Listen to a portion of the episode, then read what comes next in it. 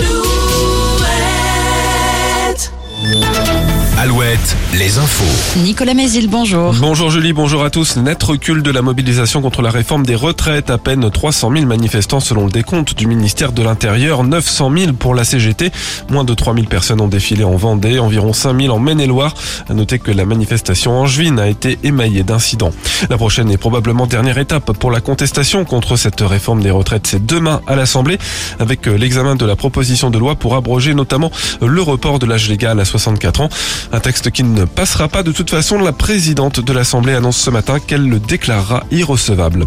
L'Assemblée qui doit voter cet après-midi en première lecture le futur budget des armées. 413 milliards d'euros répartis jusqu'en 2030 avec notamment 115 millions d'euros d'investissement prévus en Maine-et-Loire.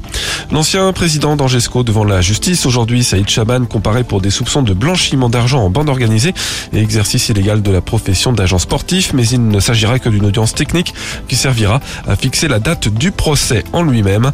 Saïd Chaban qui sera également mercredi prochain devant le tribunal, cette fois pour des accusations d'agression sexuelle. Une inforoute très attendue dans le sud Vendée. Encore deux semaines de patience pour les automobilistes qui font chaque jour le trajet entre la Vendée et la Rochelle. La réouverture du pont du Bro est annoncée pour la semaine du 19 au 23 juin si tout se passe bien. Les travaux commencent la semaine prochaine. Le pont du Bro est fermé depuis le 18 mai. La déviation par Maran engendre de très importants bouchons.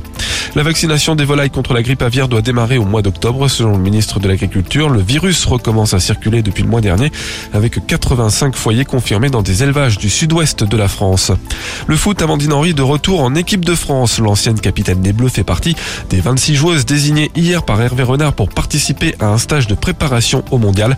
La gardienne Constance Picot, vendéenne d'origine et qui joue au PSG, est également appelée. Enfin, la météo, toujours ensoleillée, un peu voilée cet après-midi avec des maxi en hausse, 29 à 31 degrés. Très bonne journée à tous. Alouette, Alouette. le 6-10, le 6-10 de Nico et Julie. On est ravis de vous accompagner chaque matin euh, sur Allo.